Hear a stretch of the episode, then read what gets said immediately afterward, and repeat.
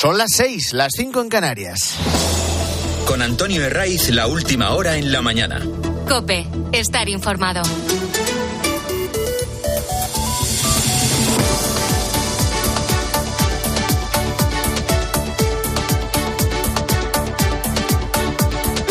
Muy buenos días, estrenamos aquí la mañana del fin de semana de Cope. Tenemos por delante este 13 de enero y a que no hay nada mejor que madrugar en sábado. Vienen cambios en el tiempo. Más frío, podría ser, que para eso estamos en pleno invierno, pero no. Lo que viene es tiempo estable con subida de temperaturas. Todo esto, como siempre, con matices, dependiendo de donde vivas. En Galicia y en el entorno de esta comunidad se hará notar la borrasca que han bautizado con el nombre de Hipólito, mm, que trae nubes y lluvias en el cuadrante noroeste. Y lo significativo, sí, es ese aumento de las máximas que se va a notar especialmente el domingo. De momento para hoy se esperan 16 grados en Valencia, donde mañana llegarán a los 24, 25 y 17 en Murcia y en Málaga, donde mañana también van a estar por encima de los 20. Esta noche todavía helado en puntos del interior y los termómetros han caído a registros negativos donde están más que acostumbrados, León, Pamplona, Valladolid, Vitoria. Luego, para hablar de calor en España en pleno mes de enero, hay que irse a Canarias. Atentos a los 25 que van a alcanzar hoy en Santa Cruz de Tenerife y a los 24 de Las Palmas de Gran Canaria. Si nos fijamos en un punto de la provincia de Toledo, como es los Llévenes, Ahí hoy no van a pasar de los 10-11 grados. Y en el término municipal de los Llévenes está la finca Quintos de Mora, que es donde Pedro Sánchez reúne hoy a todos sus ministros, a los 22, que le dan para jugar un partido de fútbol de lo más inclusivo, con el de árbitro, claro. Eh, como son tantos, en esa zona de los Montes de Toledo, pues, se pueden hacer un buen guiso de caza para compartir o, unas gachas, muy propias de la época. Cucharada y paso atrás. Primero María Jesús Montero, luego Yolanda Díaz, después Teresa Rivera. Y así hasta el último, eh, que por ser el anfitrión, bueno, le tocaría al presidente. Estas reuniones para inyectar moral a la tropa son habituales en muchas empresas. Al empezar el curso, sobre todo después del verano, o al comenzar el año, como es el caso. Está del gobierno, eh, nos cuentan desde Moncloa, que estaba planificada hace ya días, pero claro, la coincidencia ha querido, o a lo mejor no es tanta la coincidencia, que llegue después de una semana en la que el Ejecutivo ha sufrido en carne propia lo que es evidente, que está en manos de un delincuente fugado que no tiene límites y que va a seguir exprimiendo hasta la última gota del Estado y de la paciencia de una buena parte de españoles que no están para nada de acuerdo con las cesiones a Junts. Pero aquí hay que tener clara una cuestión. El responsable no es Puigdemont que presiona. El responsable es Pedro Sánchez que cede. Y visto lo del pleno del miércoles, la agonía para sacar adelante dos de los tres decretos que presentaban, hoy en ese encuentro informal, o al menos es lo que nos cuentan, lo de informal, en la finca de Quintos de Mora, allí de lo que se trata es de afianzar doctrina. Que el argumentario sea el mismo para todos. Que Junts filtra que Moncloa va a ceder a Cataluña las competencias de inmigración. Le damos la vuelta. Señores, que no va a ser para tanto. Que no vamos a hacer grandes cesiones como el control de los flujos migratorios o las expulsiones de inmigrantes. Que arranca una reforma legal para presionar a las empresas que se fueron el 1 de octubre de 2017? Lo mismo, que parezca un accidente. Total, si por muy grave que sea todo, vendrá algo después que lo va a superar. No se ha aprobado todavía la amnistía y el PSOE ha conseguido ya echar una gran lona que tape el hedor que desprende. No se ha aprobado todavía esa polémica ley y ya han conseguido normalizar entre su parroquia la vuelta de Puigdemont sin tener que rendir cuentas a la justicia. El mensaje, y esta será una de la doctrina que se inculcará en la reunión de Quintos de Mora, es señalar al Partido Popular siempre, siempre como culpable, pase lo que pase. Esto se lo tienen ya muy aprendido, pero no está más reforzarlo. Entre los más adelantados en la materia, el ministro Félix Bolaños. Queríamos que se aprobaran los decretos, no vayamos a cuestiones más o menos accesorias. Lo que se aprobó fue que se suban las pensiones en un 4%, que se garantice transporte público gratuito, que baje la factura de la luz a las familias. Y lo conseguimos. Y el PP se quedó con mala cara, porque ellos querían recortes. La finca ya te hemos dicho que está en el término de los Llévenes, en Toledo, en Castilla-La Mancha, que es el único territorio en el que el PSOE consiguió reeditar su mayoría absoluta. Aquí habría que matizar y estar un buen rato analizando sobre la victoria de Emiliano García Paje, que fue más personal que de la marca, más propia que de las siglas con las que se presentó. Y Paje, que al final con los votos de los socialistas castellano-manchegos termina avalando todas las políticas de Sánchez, sí que sigue desnudando, al menos con palabras, al presidente del gobierno. Y lo ha hecho a cuenta de la cesión a Cataluña de las competencias en inmigración. Lo que quiere Puigdemont es poco a poco ir construyendo un Estado para el día en que quieran tener lo propio. Con las cosas de comer no se puede mercadear. Y sinceramente estoy muy preocupado. Me preocupa desde una perspectiva incluso progresista. Porque si las competencias las pidiera vos, todo el mundo se rasgaría las vestiduras. Pero las pide Puigdemont para lo mismo y eso no tiene nada de progresista. Eso es exactamente reaccionario. Pero es que sobre todo no me parece constitucional bueno, eh, eh, comparaba con Vox también. Esto lo llega a hacer eh, Vox aquí estaríamos poniendo el grito en el cielo. Y esa comparación es lo que seguro más ha escocido a Pedro Sánchez y a muchos de sus ministros, como lo también castellano manchega Isabel Rodríguez. El problema es que las palabras se diluyen, se quedan ahí en el aire, flotando sin más. Y luego los votos de los socialistas de Castilla-La Mancha van siempre en la misma dirección. A apoyar la amnistía y todas las cesiones que encargue Puigdemont. Vieito Rubido, que es el director del debate.com, hablaba esta semana en el cascabel de 13 de los tres grandes eh, timos de España. El de la estampita, el del tocomocho y el de paje. Que dice mucho, habla mucho, pero hace poco. Y luego hay una foto que estábamos echando en falta. Esperadísima, ansiábamos esa foto. Estamos a poco más de un mes. miramos el calendario para las elecciones en Galicia, comicios autonómicos en una comunidad en la que Núñez Fijó encadenó cuatro mayorías absolutas y en la que se estrena como candidato del Partido Popular el presidente actual, presidente de la Junta, Alfonso Rueda. Si atendemos a las encuestas, eh, la izquierda lo tiene muy cuesta arriba. Hay cuatro opciones pujan por un segmento ideológico que va desde la izquierda del PSOE a la más radical de Sumari y de Podemos, que van por separado, y luego la más soberanista o independentista, que es la del bloque nacionalista galego. En las últimas autonómicas, en las de 2020, el bloque sacó cinco diputados más que el PSOE. Y ese puede ser un buen referente, más que las generales del pasado 23 de julio. Eh, sería noticia si eh, sumar, el sumar de Yolanda Díaz saca algún diputado. Por eso ha llegado esa foto tan esperada de la que te voy a hablar. Ya sabes que la izquierda, a la que habitualmente se le resiste la Junta, está empeñada en reeditar el nunca más del Prestige, aunque en esta ocasión tenga pocos argumentos en los que agarrarse. Por delante esa crisis de los pellets, los microplásticos que han aparecido no solo en Galicia, sino en buena parte del Cantábrico. Ya veremos hoy. Dice que los flujos de marea pueden traer de forma más masiva incluso esos pellets a nuestras costas. Para remontarse al origen hay que irnos hasta el 8 de diciembre. Ese día, el buque mercante Tocanao, con bandera de Libia y que navegaba en aguas portuguesas, perdió parte de los contenedores de su carga, entre ellos uno que llevaba peles de plástico.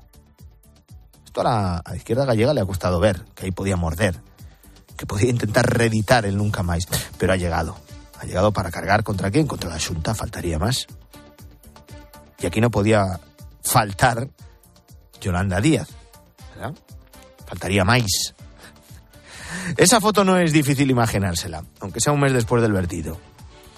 Aquí la primera alerta fue el 13 de diciembre. Ayer la vicepresidenta de Sumar se fue hasta una playa de Coruña, puso el look informal para la ocasión, zapatillas deportivas, y no dudó en, fundarse el papel de voluntaria para con un eh, colador, una especie de criba rectangular de madera, ponerse a recoger, aunque solo fuera por unos minutos y solo fuera para la foto. Da igual eh, que falemos da marea negra do Prestige que da marea blanca dos pellets. E que da igual, o xeito de proceder da Xunta de Galicia é sempre o mesmo. E o xeito de gobernar... Además de cargar contra el PP, que eso le van el sueldo, a Yolanda Díaz se le olvidó, esto que olvido más tonto, algo esencial, que también le van el sueldo que forma parte de un gobierno que ha tardado un mes en buscar los sacos en el mar. Es verdad que la vicepresidenta ha acabado la semana algo mejor que la empezó, con la venganza de Podemos que le tumbó la reforma del subsidio de desempleo. Y la ha acabado mejor porque está exhibiendo ese triunfo del que enseguida te vamos a hablar, que es el acuerdo para la subida del salario mínimo, en el que, por cierto, tampoco es un asunto menor, ha dejado al margen a los empresarios. Y luego hay que mirar a Yemen, que es el epicentro de un nuevo avispero internacional. No deja de ser una derivada de la guerra en Gaza, después del ataque de los terroristas de Hamas del 7 de octubre contra intereses israelíes. Fue un ataque por tierra, mar y aire, patrocinado por Irán, que es el gran desestabilizador de la zona y el perejil de todas las salsas más conflictivas. Un régimen, por cierto, el de los ayatolás, al que se agarraron los socios de este gobierno. Podemos, no se nos olvide. Eh, eh, en ese frente de Yemen hay un grupo islamista armado que son los hutíes, y como lo mejor de cada casa se junta, son aliados de Irán, de Hamas y de los terroristas libaneses de Hezbollah. Desde que Israel empezó su contraofensiva en Gaza, estos hutíes de Yemen han intensificado sus asaltos y sus ataques contra los buques que pasan por el Mar Rojo, que es un lugar estratégico. Se calcula que hasta el 15% del comercio mundial transita por esa ruta. Si no, pues bueno, tiene que darse la vuelta por eh, bajar hasta el, bordear el sur de África, lo cual alarga el periodo de la ruta y por tanto el coste. Esto lo entendemos todos. Si esos elementos que transportan esos buques tienen que dar un rodeo enorme a nosotros los coches.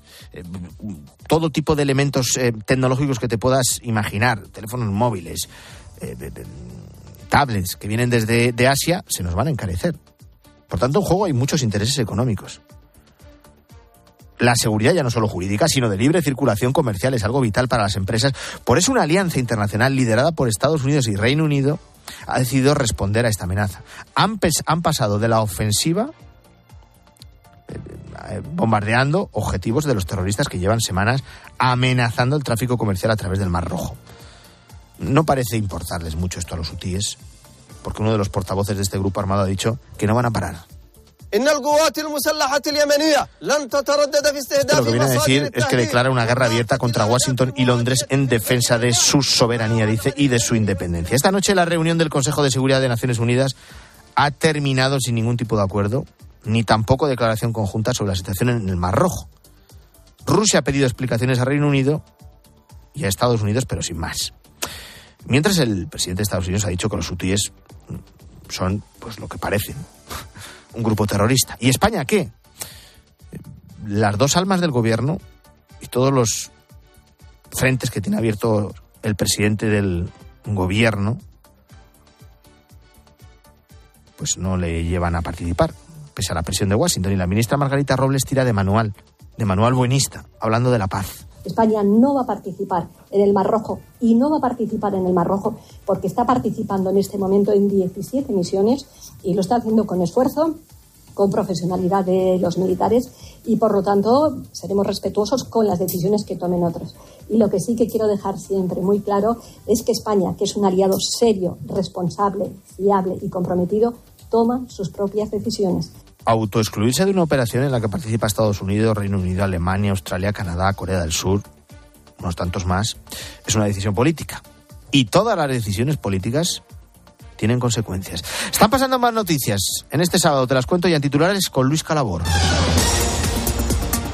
Exprimir la piñata. La Fiscalía de la Audiencia Nacional abre diligencias para esclarecer si hay delito en la performance del 31 de diciembre en la sede del PSOE en Ferra, donde unos exaltados golpearon una piñata cuya imagen pretendía representar a Pedro Sánchez. Mientras, un juzgado de Castellón absuelve a una asociación feminista que retrató a Santiago Abascal con un supuesto disparo. Ecologistas delincuentes. La policía ha detenido a 22 miembros de la organización ecologista Futuro Vegetal acusados de formar una estructura criminal. Son los responsables de sabotear este verano los aeropuertos de Madrid e Ibiza y de pintar las paredes del Prado junto a dos cuadros de Goya. Se investiga el desvío de 54.000 euros de donaciones a la cuenta personal de uno de los jefes del grupo. Sentencia. El Tribunal Supremo ha dictado que la deducción de maternidad en el impuesto del IRPF podrá ampliarse por gastos de guardería. La medida beneficia a las madres que lleven a sus hijos menores de tres años tanto a guarderías como a jardines de infancia,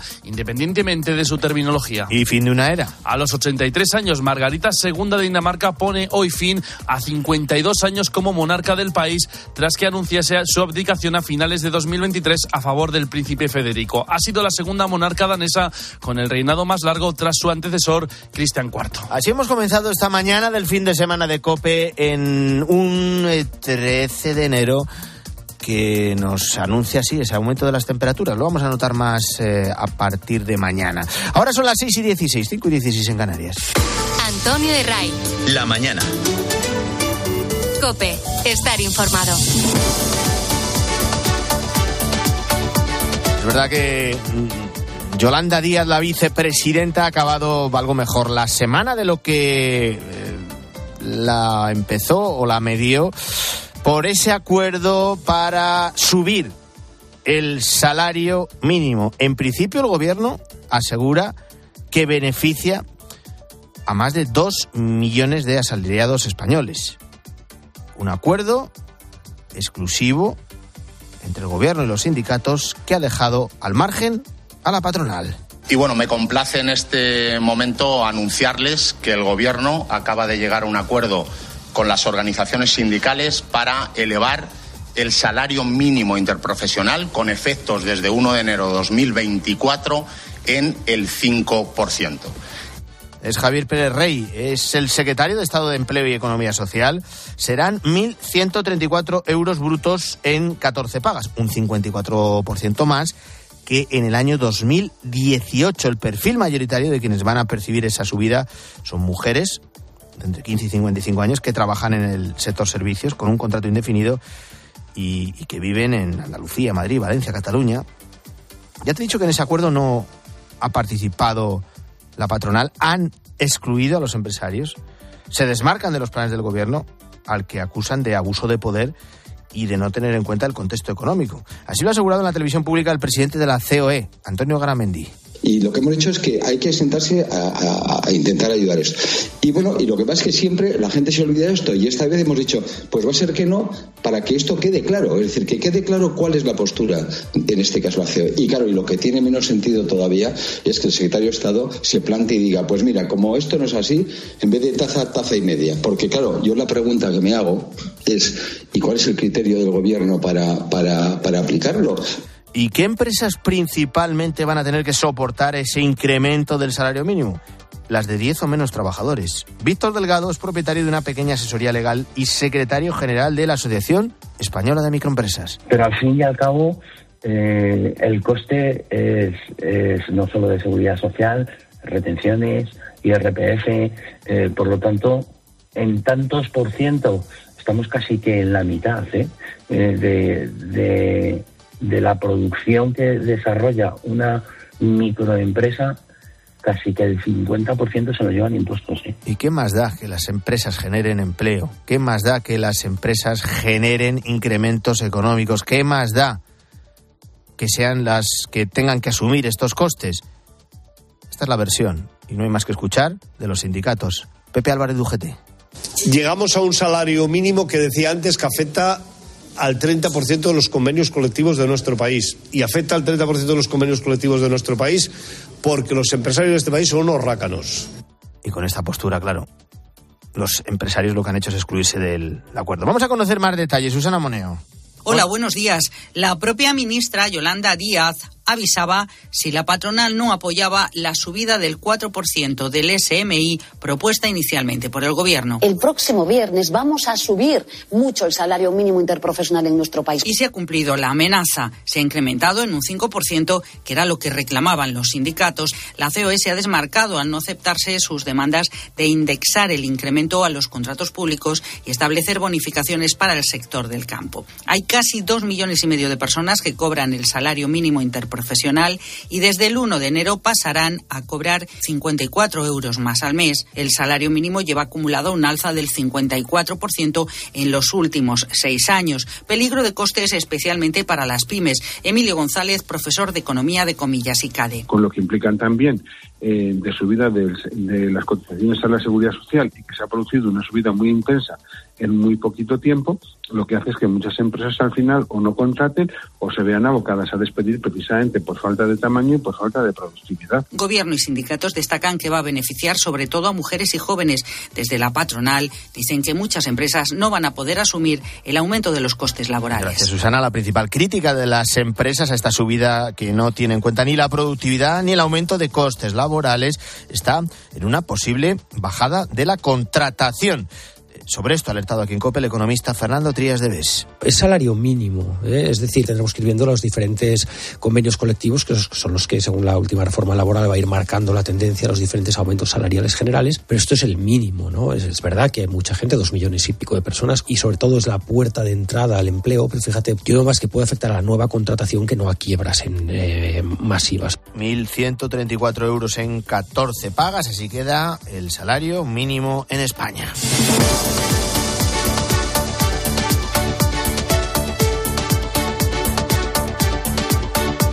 Esta negociación del salario mínimo, aunque desde el Ministerio de Yolanda Díaz quieran venderlo como una auténtica victoria, es una cesión ante los sindicatos y supone perder otro objetivo de la legislatura, el de lograr un amplio consenso. Sin duda, la legislatura mm, se le va a hacer larga al gobierno si continúa cediendo a todas las exigencias que le van a poner por delante que le siguen poniendo. Lo hemos visto esta semana en el Congreso con esas mm, negociaciones de lo más rocambolescas entre Junts y el PSOE. Por cierto, tres días después de que el gobierno lograra sacar adelante sus dos primeros decretos de la legislatura con el apoyo in extremis de los de Puigdemont, seguimos sin saber los detalles de ese pacto que ha permitido a Pedro Sánchez salvar su primer gran trámite parlamentario. Competencias en inmigración, supresión del artículo que comprometía la aplicación de la ley de amnistía y la publicación de las balanzas fiscales son algunas de las cuestiones que han filtrado desde Junts, pero ni un documento ni tampoco una concreción de todo esto. En Copia Ángel Espósito eh, le contaba a Carlos Herrera que estamos tan solo en el principio, en la antesala de las siguientes sesiones que llegarán. ¿Y a cuál apunta el director de la linterna de COPE? Pues al traspaso de la comisaría de policía de Vía Layetana, en Barcelona, en pleno centro. Esto le tienen especialmente ganas por el simbolismo que tiene esta comisaría a los independentistas y también otras sedes del Estado en la ciudad condal. Dos cromos fundamentales que el gobierno va a poner encima de la mesa para que tanto Puigdemont como Esquerra apoyen los presupuestos generales del Estado. Lo siguiente será la cesión a la Generalitat del edificio de la comisaría de Vía Layetana y el cuartel del Bruc del Ejército de Tierra un poquito más allá de Pedralbes, ya sabes. La comisaría de Vía Layetana es el símbolo de la batalla de los CDR en Urquinaona y para el independentismo. El cuartel del Bruc es el gran símbolo de lo que llaman colonialismo español. Esto será en poco tiempo. En poco tiempo, sí. Tras esa agónica negociación con Junts, el PSOE recalcula ahora su hoja de ruta. En la sala de máquinas socialista me reconocen que deben reformular la dinámica de trabajo con los de Puigdemont. ¿Y cómo? Pues engrasando las relaciones continuamente. Ricardo Rodríguez, buenos días. Buenos días. Desde la Moncloa y Ferraz despliegan su ofensiva y se refugian en el bálsamo de sus medidas sociales a modo de cortafuegos, pero siendo muy conscientes de la necesidad de evitar en el futuro una imagen de fragilidad parlamentaria. El PSOE ha tratado de contrarrestar la atmósfera interna de desbarajuste total, arremetiendo contra el PP con comparecencias de cargos por toda España, acusando a Alberto Núñez Fijó de jugar con las cosas de comer de la ciudadanía. Ante las lecciones dejadas por la agónica negociación con Jones, los socialistas recalculan ahora mismo su hoja de ruta. Ya no se puede disfrazar la debilidad que todo el mundo vio. Aceptan en círculos fuera de la esfera gubernamental e incluso en la sala de máquinas reconocen que deben reformular la dinámica de trabajo con los de Carles Puigdemont. Esto es engrasando continuamente las relaciones y desde luego la producción legislativa disminuirá en este mandato ante la complejidad de armar la mayoría sobre la que descansa la gobernabilidad del país. Antonio de Ray. La mañana. Cope, estar informado. Atento a este dato, en España cuatro millones y medio de personas hacen voluntariado. Es el 11% de la población de más de 14 años. La mayoría se compromete en proyectos sociales y en proyectos educativos. Entre los propósitos de nuevo año suele ser habitual el ser más solidarios, una labor que ha aumentado notablemente en los últimos meses, salvo en los jóvenes. Las mujeres son las que más implican. Carmen Lavalle. Un millón doscientas mil personas más se enrolaron como voluntarios el año pasado y en 2024 desde la plataforma del voluntariado en España esperan que sean muchas más, como Belén Mollinedo, quien con 17 años da apoyo escolar en una parroquia de su barrio. Me he dado cuenta de mi pasión por la enseñanza, que he encontrado una pasión que no sabía que tenía y que nunca hubiese pensado que iba a tener de no haber sido por la experiencia que tuve. Y yo creo que eso de verdad me ha, me ha cambiado como persona, me ha ayudado a crecer. Pero en los últimos meses el voluntariado ha caído un 2% entre los jóvenes de entre 14 y 24 años. Mara Mates, directora de la plataforma del voluntariado en España haría falta una fidelización mayor. De hecho, la fidelización la vemos que en personas más mayores, eh, bueno, pues sí que existe esta continuidad porque ya forma parte de su vida el hacer voluntariado, pero sí en los jóvenes, pues notamos que haría falta consolidar esta acción voluntaria más allá de su etapa universitaria. Mujer con una edad de entre 45 y 54 años que colabora con una causa social desde hace más de cinco años con un nivel de vida medio alto y ya sin menores ni personas dependientes a su cargo, es el perfil mayoritario del en nuestro país. Gracias, Carmen. En COPE hemos conocido la historia de José María. Tiene 65 años, vive en Tomelloso, en la provincia de Ciudad Real, y desde hace dos décadas acude puntualmente todos los domingos a la residencia de mayores San Víctor. A diferencia de los otros visitantes con los que se encuentra cada fin de semana, él no tiene ningún familiar allí, ningún residente. Pero para muchos de estos mayores, José María es su única visita. Hay gente que, que no los visitan, son de distintos lugares de España ahí en esta residencia y hay gente que no, no hay quien los visite, incluso más cercanos que tampoco van. Hay de, todo tipo de casos. Cuando José María llega a esta residencia de mayores, lo primero que hace es saludar a todos y cada uno de los internos, uno por uno, se sienta con ellos y les dedica tiempo en exclusiva. Pues yo les pregunto cómo les va su vida, que, a qué se han dedicado, los problemillas que tienen. Luego ya cuando vas intimando con ellos se van desatando y te van contando historias y algunas fuertes otras muy hermosas, de todo hay, se, quieren sentir escuchados. Me cuentan la historia misma, por muchas veces la misma historia, pero bueno, siempre escuchando, mucha paciencia y con mucho, con mucho amor. La soledad no deseada es una de las eh, mayores lacras que sufren las personas de la tercera edad, ya sea por falta de tiempo o de interés. Sus, sus familiares los, los han dejado mm, cuidados físicamente pero no emocionalmente. Y aquí es donde José María aporta su granito de arena. Para él, la palabra constancia es el motor que le lleva a esta residencia cada domingo. Antonio de Ray. La mañana. Cope, estar informado.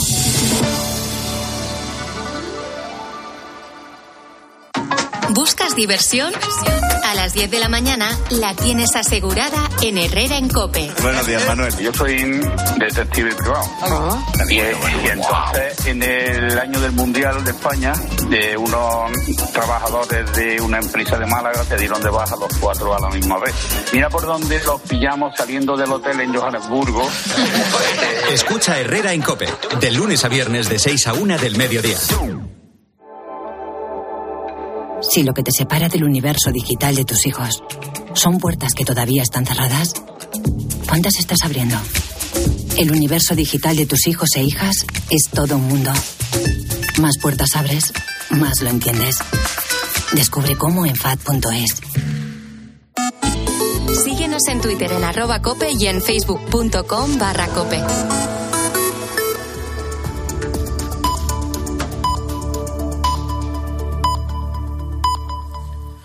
Son las seis y media, las cinco y media en Canarias.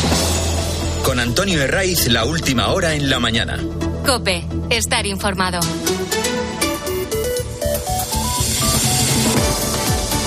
La mañana del fin de semana de Cope, sí. Muy buenos días, bienvenidos a eh, un sábado 13 de enero que viene con cambios en el tiempo. Van a subir las máximas, en general también las temperaturas, las mínimas también van a tener un pequeño empujón, lo notaremos en la madrugada del sábado al domingo. Y en un día que estamos pendientes de esa reunión que ha diseñado Pedro Sánchez en la finca de Quintos de Mora, en Toledo. Un encuentro de confraternización pasar el sábado. De momento solo van a estar un día, pues la previsión, y poner de acuerdo el argumentario, que todos vayan en la misma dirección, que todos cuenten lo mismo, ante una legislatura que, lo hemos comprobado ya esta semana, va a ser de lo más convulsa. Te voy a contar enseguida lo de Quintos de Mora, te voy a contar también lo que está pasando en el Mar Rojo. Eh, con ese ataque de Estados Unidos y Reino Unido contra los terroristas hutíes. Pero antes, te voy a recordar una noticia que te contamos en su día. A principios de noviembre de 2023, la segunda persona en el mundo que había recibido un trasplante de corazón de cerdo falleció. Su nombre era Lawrence Futet, de Estados Unidos. Y el problema es que su cuerpo no terminó de aceptar ese corazón de cerdo modificado genéticamente que había recibido solo seis semanas antes. Antes que él, la primera persona en recibir un corazón de cerdo también falleció.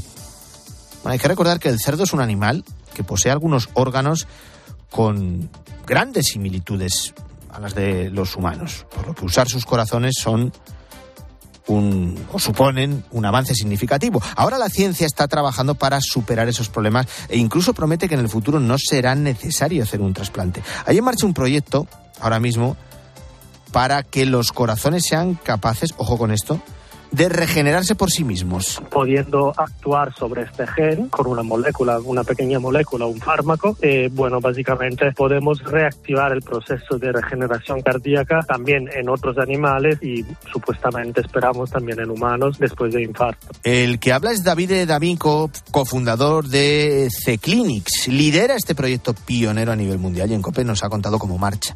De momento ya han conseguido que los corazones dañados de algunos ratones se hayan recuperado por sí mismos tras sufrir un infarto. En ratones en el que se le genera un infarto, con la molécula que hemos descubierto, somos capaces de recuperar la función del corazón y de ahí pasaremos al, al cerdo, como comentaba, hasta obtener la aprobación para entrar en estudios clínicos en humanos. El próximo paso del ensayo será precisamente probar esto con cerdos, aunque lo sorprendente es saber que el animal que origina toda esta investigación apenas mide 4 centímetros y es un pez. Hablamos del pez cebra. Los genes de estos animales relacionados con las enfermedades cardiovasculares comparten un 90% de similitud biológica con nosotros. Por tanto, lo que se haga en ellos puede tener mucho que ver con el desarrollo de los avances humanos. Mm, la mayoría de ellos, básicamente, conseguimos reproducir enfermedades humanas mediante la mutación o la edición de los genes del pez cebra, eh, igual que ocurre en los pacientes. Eh, lo mismo que han hecho eh, con los infartos, están camino de hacerlo con el Parkinson. Eh, David y su equipo han conseguido dar con peces cebra que tienen las mismas mutaciones que una persona mm, con Parkinson. Y ya han localizado una proteína que podría ser tratada con un fármaco para darle la vuelta a este proceso. Somos capaces de generar un pez cebra con Parkinson, cuyo fenotipo es muy parecido a los pacientes humanos y luego después de un análisis a través de inteligencia artificial del de todos los genes alterados en estos peces, pues hemos detectado una serie de potenciales dianas terapéuticas, o sea, proteínas que podrían ser targeteadas con fármacos para eh, revertir este fenotipo. Todo este tipo de avances siempre las contamos con cautela, porque lo próximo para ellos, más allá de la investigación, será convencer a los grandes actores de la industria farmacéutica para que les apoyen económicamente. Eh, desde luego son esfuerzos que siempre, siempre merecen la pena. Están pasando más noticias, te las cuento ya con Luis Calabor. Pedro Sánchez reúne a sus ministros en la finca toledana de Quintos de Mora tras la convulsa semana parlamentaria con la presión permanente de sus socios de Junts. El gobierno socialista analizará la legislatura y las prioridades de los próximos meses tras unos primeros compases de la legislatura claramente marcados por la obediencia a los intereses de Junts. Todos los miembros del Ejecutivo de coalición estarán presentes en esta finca situada en la localidad de Los Llévenes, en Toledo. El Partido Socialista buscará una estrategia para afrontar los retos que le trae 2024, como la negociación de los presupuestos con los socios parlamentarios. Estados Unidos y Reino Unido explican ante el Consejo de Seguridad de la ONU sus ataques a los UTIs de Yemen lo hace a petición de Rusia. Ambos países llevaron a cabo bombardeos contra posiciones de los rebeldes hutíes yemeníes con la intención de reducir la capacidad de los rebeldes apoyados por Irán y por el grupo terrorista libanés Hezbollah. Estos piratas atacan a buques comerciales que navegan por el Mar Rojo desde hace semanas, comprometiendo la seguridad en el comercio internacional. El presidente de los Estados Unidos, Joe Biden, ha dicho que para él los hutíes son un grupo terrorista y asegura que se van a encargar de ellos si siguen con este comportamiento tan peligroso. Y dura derrota del Sevilla para dar comienzo a la vigésima jornada de Liga. Raúl Liñares. El club hispalense ha perdido 2 a 3 contra el Alavés y así sonaba el Sánchez Pizjuán para despedir a su equipo. El club se queda con 16 puntos en 20 jornadas a uno del descenso y con un partido más. Situación dramática para el Sevilla que se hunde en la clasificación. Esta tarde sigue la jornada de liga con cuatro partidos. Las Palmas Villarreal a las 2, el Mallorca recibe al Celta a las 4 y cuarto, Athletic Real Sociedad a las 6 y media y el Betis Granada a las 9. Barcelona y Real Madrid jugarán el fin de semana la final de la Supercopa. Será este domingo y el árbitro será Martínez Munuera.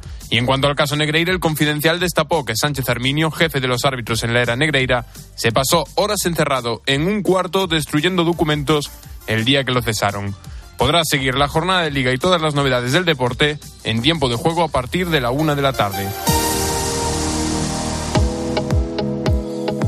Con el primer vistazo a los periódicos de este sábado. Guillermo Vila, buenos días. ¿Cómo llevas la mañana, Antonio? Buenos Pues días. Estupendamente, mm, haciendo aquí radio y pasándolo bien. Eh, tres días después, la prensa sigue analizando las consecuencias de ese eh, pleno del Congreso del pasado miércoles el Senado, celebrado en el Senado, eh, especialmente por el asunto de la inmigración. Si Cataluña asume la competencia de extranjería, peligra el papel de la policía en esa comunidad. De ahí el titular del mundo. La policía pide a Marlaska garantías de que seguirá en Cataluña. Exige conocer el pacto con Junts y un compromiso por escrito de que no perderá sus competencias.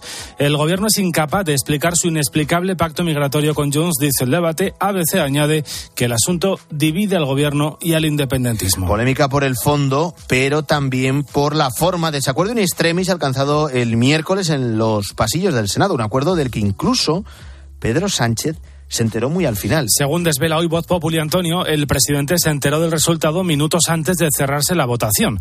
El presidente del gobierno dejó en manos de sus dos negociadores jefes, María Jesús Montero y Félix Bolaños, las conversaciones con Junts, que jugó con ambos para arrancarles, dice este periódico, un buen botín.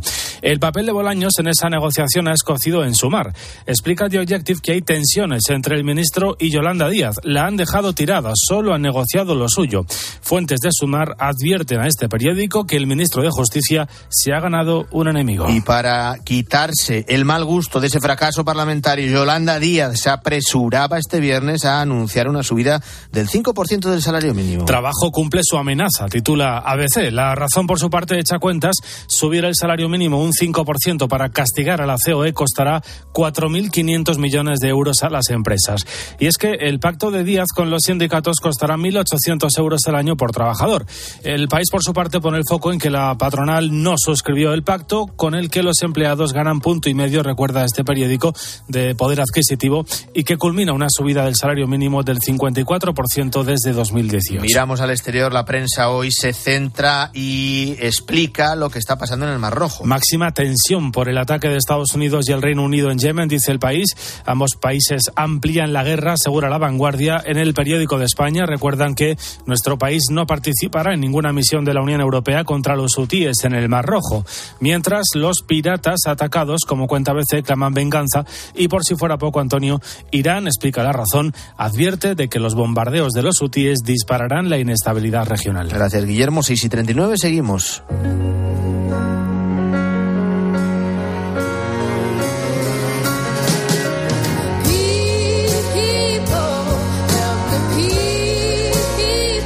Acabamos de empezar el año y hay algo que no cambia. Es la actividad intensísima del Papa Francisco, que a sus 87 años no le frena nada. En este 2024 va a cumplir 11 años de pontificado, será el 13 de marzo, dentro justo de dos meses, y ha comenzado el año con un encuentro que es ya un clásico. Irene Pozo, directora de contenidos socioreligiosos de COPE, buenos días. Muy buenos días. Hablamos del habitual saludo del Papa al cuerpo diplomático acreditado ante la Santa Sede con motivo del inicio del año. Fue el pasado 8 de enero. Francisco lamentaba que la paz en el mundo cada vez está más amenazada y pedía también un mayor compromiso para acabar con el hambre. Sí, Antonio, importantes las palabras del Papa en, en, esta audiencia con el cuerpo diplomático en la que la paz ha sido el eje de su discurso. Fíjate, la Santa Sede mantiene relaciones diplomáticas con 184 estados y además a lo largo de los últimos años ha ampliado esas relaciones, ¿no? Sobre todo, bueno, pues en países del Medio y Lejano Oriente, ¿no? Eso dice ya mucho, ¿no? El Papa se dirige a los embajadores y suele eh, hacerlo, eh, bueno, pues con un pequeño balance de lo que ha sido el año para fijar precisamente pues la mirada en lo que nos viene, ¿no? Decía Francisco este año que mmm, había sido un año en el que nos hubiera gustado tener la paz y que, sin embargo, comenzaba bajo el signo de conflictos y divisiones. ¿no? ¿Cuántas veces le hemos escuchado decir en los últimos tiempos que la guerra es una derrota de la humanidad? Por otro lado, también pedía un mayor compromiso de la comunidad internacional con el derecho humanitario para acabar con el hambre en el mundo y reiteraba la propuesta de construir un fondo mundial para ello y para promover también un desarrollo sostenible para todo el planeta. Y entre otros temas, bueno, pues ha hablado del cambio climático, de la crisis migratoria, de la preocupante situación que atraviesa Nicaragua o del respeto a la vida humana. Sobre esto último decía que el camino hacia la paz exige el respeto de la vida, ¿no? Empezando por la del niño no nacido en el seno materno, que no puede ser suprimida ni convertirse en un producto comercial. Y en este sentido, consideraba deplorable, decía, la práctica de la llamada maternidad subrogada, haciendo un llamamiento a que la comunidad internacional se comprometa a prohibir universalmente esta práctica. Hablaba de las cuestiones migratorias también, que aquí en España esta semana hemos centrado en esa cesión de Pedro Sánchez a, a Junts en las competencias de inmigración, las competencias de inmigración para Cataluña, pero sobre la crisis migratoria genérica ha sido, se ha convertido también en uno de los puntos clave del discurso del Papa ante el cuerpo diplomático. Le volvimos a escuchar lamentarse de que el mar Mediterráneo se haya convertido en un gran cementerio. Mira, Francisco eh, quiso incidir en las rutas peligrosas, ¿no? En, las que miles y miles de migrantes se ven obligados a embarcarse para buscar un futuro de, paz y seguridad, ¿no? La ruta del mar Mediterráneo, por ejemplo, eh, se ha convertido, como dice el Papa, en un gran cementerio en la última década, ¿no? Una ruta en la que además encontramos eh, a muchos menores, ¿no? Que atraviesan con sus familiares, ¿no? Esos caminos e incluso en ocasiones también viajan solos, ¿no? Una realidad que aquí conocemos bien, lo que estamos viviendo en las Islas Canarias, por ejemplo, es tremendo, ¿no? Hace unos días conocíamos el balance que hace el colectivo Caminando Fronteras eh, y que señalaba que más de 6.000 personas, exactamente 6.007 personas, habían perdido la vida en 2023 intentando llegar a Canarias en pateras o cayucos. Esto es una media de 16 cada día, una cifra sin precedentes que triplica con creces los registros del, del año anterior, cuando perdieron la vida en la misma ruta 1.784 migrantes. Por cierto, Antonio, estaremos eh, muy atentos, ¿no? porque este próximo lunes el Papa Francisco va a recibir a una delegación formada por los tres obispos de las Islas Canarias, Bernardo Álvarez, de la diócesis nivariense, eh, José Mazuelos, de la diócesis canariense, y Cristóbal Deniz, que es el auxiliar también de esta última diócesis, la diócesis de Canarias, eh, a los que van a acompañar también el presidente del Gobierno de Canarias, Fernando Clavijo, entre, entre otros. ¿no? Un encuentro eh, que pone de manifiesto la gran preocupación que siente el Papa Francisco por la situación que se vive en las islas y, y la unidad existente entre todas las instituciones que tienen el deseo de paliar la dolorosa situación de quienes cada vez con más frecuencia están llegando a nuestras costas en busca de un futuro mejor. Vamos a escuchar precisamente a Cristóbal Deniz, el obispo auxiliar de Canarias.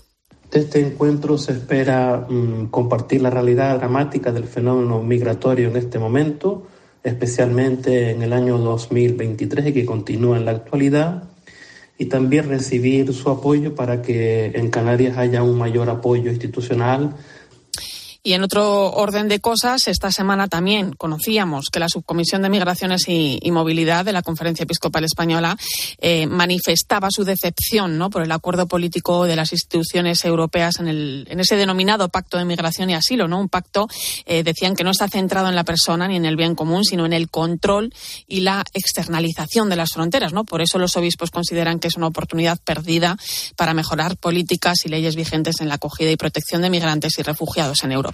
Te venimos contando también la última hora de lo que está sucediendo en Ecuador país que está viviendo momentos muy complicados de máxima tensión, de mucha violencia, de incertidumbre y que Irene ha llevado a la conferencia episcopal ecuatoriana a pronunciarse ante lo que está ocurriendo.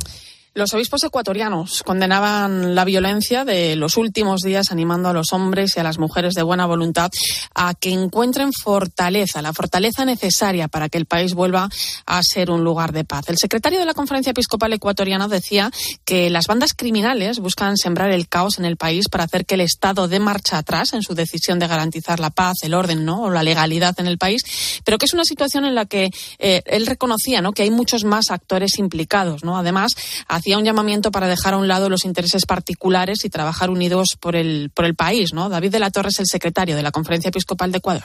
Hacemos un llamado a la valentía, al coraje del gobierno nacional para que tome las decisiones que debe tomar, el llamado a todas las fuerzas políticas y sociales. Miramos también a mañana domingo, que será 14 de enero, porque la Iglesia celebra la jornada de infancia misionera un día donde los más pequeños se acercan a la misión y además eh, dan gracias, eh, gracias a su generosidad, pueden ayudar a los misioneros en su trabajo con aquellos niños a los que acompañan a lo largo y ancho de todo el mundo. Efectivamente, la labor de la infancia misionera, que no se centra solamente en recaudar dinero, porque uno puede ser misionero de otras maneras, ¿no? Por ejemplo, a través de la oración, que tanto sentido y valor da la fe, ¿no? Es una jornada bonita, Antonio, porque em, se trata de concienciar a los más pequeños sobre el sentido de la misión. Vamos a escuchar a José María Calderón, el director nacional de Obras Misionales Pontificias. Y que ellos también son un apoyo para los misioneros que están en territorios de misión. Entonces, la concienciación, el hacer, el hacer presente la vida misionera entre los cristianos de aquí y muy particularmente en el caso de la infancia misionera entre los niños es una de nuestras labores más bonitas y más importantes. Importante también es tener en cuenta la labor que se realiza a través de la ayuda económica. Con la ayuda que reciben los misioneros proporcionan educación, salud, formación cristiana a más de 4 millones de niños en 120 países a través de 2.500 proyectos. Y ojo, con España a la cabeza de la recaudación. Somos un país muy generoso, todo hay que decirlo. El año pasado en todo el mundo se recaudaron más de 12 millones de euros, de los cuales más de dos provenían de España. Esta semana conocíamos el testimonio de la hermana Elvira Pillado, es eh, religiosa de Jesús María y misionera en Tánger, donde atiende una guardería con 100 niños y una casa de acogida de nueve niñas en situación de riesgo. Además, desde la congregación se da respuesta a otras necesidades que presentan muchas familias con dificultades. Apoyos a la, alimentación, como completar la alimentación de estos niños para que puedan seguir su escolaridad y que su rendimiento escolar sea pues el mejor posible, ¿no? Eh, la mayoría de los niños son pertenecientes a familias de escasos recursos y allí los colegios públicos no, no tienen comedor. Pero como te decía, no hace falta ir a Tánger para ser misionero. Mateo es un niño de 12 años que vive en Madrid y nos contaba aquí en COPE cómo es ser misionero en su vida diaria. Lo primero, seguir a Jesús, o sea, ir a misa, ayudar siempre que puedes, rezar por la mañana y por la noche, eh, o sea, hacer lo que haría un chico cristiano hago de monaguillo muchas veces, eh, paso el domo, por ejemplo, hacemos campañas solidarias, conciertos solidarios, mercadillos, todo lo que esté en tu mano hacer, eh, cuanto más hagas para ayudar a la gente, mejor. Qué fenómeno, Mateo. Bueno, un último apunte, Irene. En unas horas, a las 12 del mediodía, comienza a emitirse en 13 la segunda temporada de Eméritos. Sí, el periodista Isidro Catela regresa y vuelve a ponerse al frente de este programa que nos acerca a la vida de nuestros obispos eméritos, aquellos que aunque ya no se encuentran al frente de una diócesis, bueno, pues tienen muchas cosas que, contarnos, ¿no? Son entrevistas en primera persona con la mirada, ¿no? Puesta en el pasado, en el presente y también en el futuro, ¿no? Que tendrán eh, como primer protagonista Monseñor Javier Martínez, que es el arzobispo emérito de Granada. Lo dicho, a partir de las 12 regresa a 13, eméritos, un camino de fe. Pues ahí está la cita. A las 12, eméritos en 13. Que tengas buen fin de semana, Irene, gracias. Igualmente, buen fin de semana. Lambert vivía con miedo hasta que ha encontrado seguridad en la parroquia en Ruanda. Sarat trabaja en una tetería en India y ahora puede estudiar. José ha hecho su primera comunión en la selva amazónica de Ecuador. Sin el trabajo de los misioneros, nada de esto hubiera ocurrido. Infancia Misionera apoya cada año a 4 millones de niños. ¿Te sumas? 14 de enero, Jornada de Infancia Misionera. Colabora. Hay un hombre en el corredor de la muerte y van a ejecutarle esta noche. Dicen que mató a la dependienta de una tienda hace seis años, Amy Wilson. Clint Eastwood. Está absolutamente seguro de su testimonio. Siempre queda una oportunidad. Si diera muestras de arrepentimiento. No puedo arrepentirme de algo que no he hecho. Creo que es inocente. Ejecución inminente. El sábado a las 3 menos cuarto de la tarde. Estreno en 13.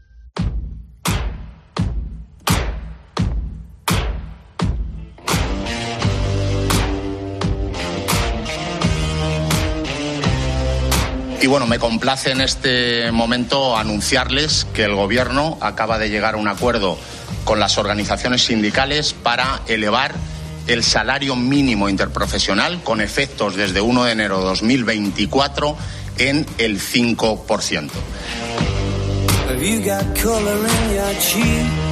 O lo que es lo mismo, 1.134 euros brutos en 14 pagas. Es el anuncio que hacía Javier Pérez Rey, que es el secretario de Estado de Empleo y Economía Social, sobre el acuerdo al que han llegado gobierno y sindicatos para subir el salario mínimo.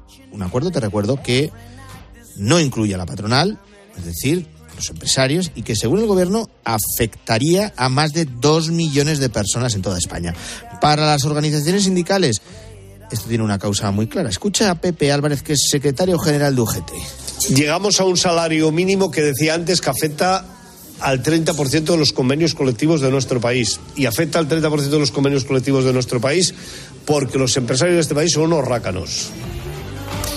Con esta subida el salario mínimo interprofesional crece un 54% desde 2018. Sindicatos y gobierno lo celebran.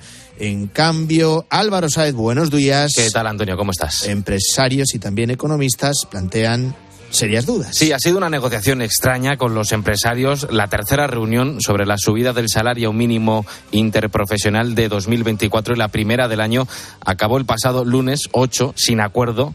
COE iba a consultar internamente si aceptaba la oferta del gobierno de una subida del 4% a 1.100, eh, 1.123 euros, a pesar de que el Ejecutivo había rechazado las dos condiciones que ponía la patronal, que era la indexación de los contratos públicos al IPC y las bonificaciones para el campo. Como decías, no solo empresarios están en contra, también economistas que consideran esta una nueva decisión errónea del gobierno en materia económica.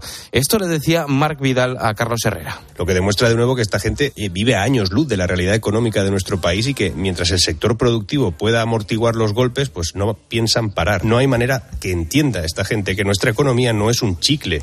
Este incremento que supone una intervención profunda de la economía lo que hace es acentuar especialmente lo que sucede a espaldas del principal factor que permite mejorar una nómina, que es la productividad.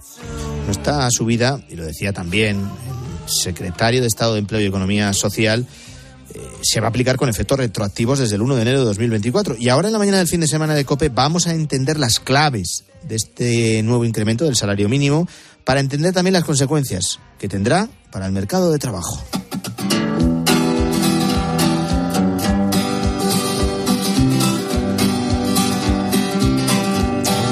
Dos millones y medio de trabajadores se van a poder ver beneficiados por la subida del salario mínimo. Y en su mayoría estamos hablando de trabajos poco cualificados, como puede ser de las empleadas del hogar o determinados trabajadores del campo, no Sí. todos, evidentemente. Esos perfiles, los que tienen rentas más bajas, avisan los expertos, son los que tienen riesgo de sufrir las peores consecuencias. Esto lo que hace es que los trabajadores estén dispuestos a trabajar a ese salario, pero que las empresas no estén capacitadas de ofrecer trabajos a ese salario, por lo que se genera desempleo. Y aparte de ese desempleo del que nos alerta Gonzalo Gómez Bengoechea, que es profesor de economía de Comillas y CADE, por tanto, hay consecuencias entre un incremento del salario mínimo y un incremento del desempleo. Ahora bien, todo depende del salario de mercado que haya. Cuando se establece un salario mínimo por encima del salario de equilibrio de mercado, eh, lo que se hace es que los oferentes de empleo están dispuestos a ofrecer empleo, eh, los trabajadores, por encima de la capacidad que tienen las empresas de contratar a ese salario. Eh, por eso, eh, los salarios mínimos por encima del salario de equilibrio generan desempleo. Sin embargo, Álvaro, mm, Gonzalo Gómez Bengochea, profesor de Economía de Comillas y CARE, nos apunta que habrá personas beneficiadas, sí, aunque no sabe si serán tantos trabajadores un número tan elevado como asegura el gobierno aquellos trabajadores que permanecen en el mercado de trabajo con un salario más alto se ven beneficiados por la subida. El efecto neto, eh, en términos generales para la economía, sea la diferencia entre la pérdida de bienestar, por decirlo de alguna manera, provocada por la subida para aquellos trabajadores que no encuentran empleo y aquellos trabajadores que lo mantienen a un salario más alto.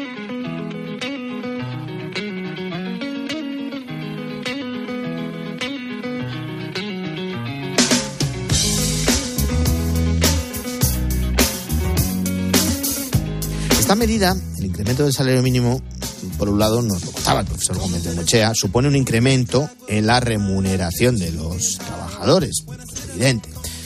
Pero por otro implica también un aumento de los costes de las empresas por cada trabajador, ya que no solo sube el importe del salario, también lo hace la cotización que deben abonar a la seguridad social el incremento de los costes laborales va de la mano ¿no? con las subidas salariales. De nuevo, tiene dos efectos netos. Uno positivo para aquellos trabajadores que permanecen en el mercado con un salario más alto y uno negativo para aquellos trabajadores que pierden su puesto de trabajo eh, debido a que algunas empresas no tendrían capacidad eh, de, seguir abonando las nóminas eh, más altas establecidas por, por el marco regulatorio. ¿Y qué empresas, Antonio, tendrán que soportar ese incremento de costes? Mira, las de 10 o menos trabajadores son las que más se van a ver afectados. Víctor Delgado es propietario de una pequeña asesoría legal y es el secretario general de la Asociación Española de Microempresas. Pero al fin y al cabo, eh, el coste es, no solo de seguridad social, retenciones, IRPF, eh, por lo tanto, en tantos por ciento estamos casi que en la mitad ¿eh? Eh, de, de, la producción que desarrolla una microempresa, casi que el 50% se lo llevan impuestos. ¿eh? Por tanto, el incremento del salario mínimo va a tener un especial efecto en los empleos sustentados por las empresas que reúnen estas características. Son los que menos margen de maniobra tienen y los que más contratan. El que realmente contrata es la micro, el que no pueda contratar es por la falta de recursos a la hora de desarrollar su actividad. Al final ya no es tanto si deberíamos de analizar cómo el incremento del sueldo mínimo va a afectar al mercado laboral, sino consecuencia de esta subida, cómo va a afectar a este colectivo empresarial que más está aportando al desarrollo del PIB, ¿no? Es decir, pierden competitividad con las grandes compañías. Atento a este dato. Según un portal de contratación online, un 36% de las empresas con menos de 10 trabajadores estima que el incremento de costes llevará al despido de trabajadores en los próximos meses.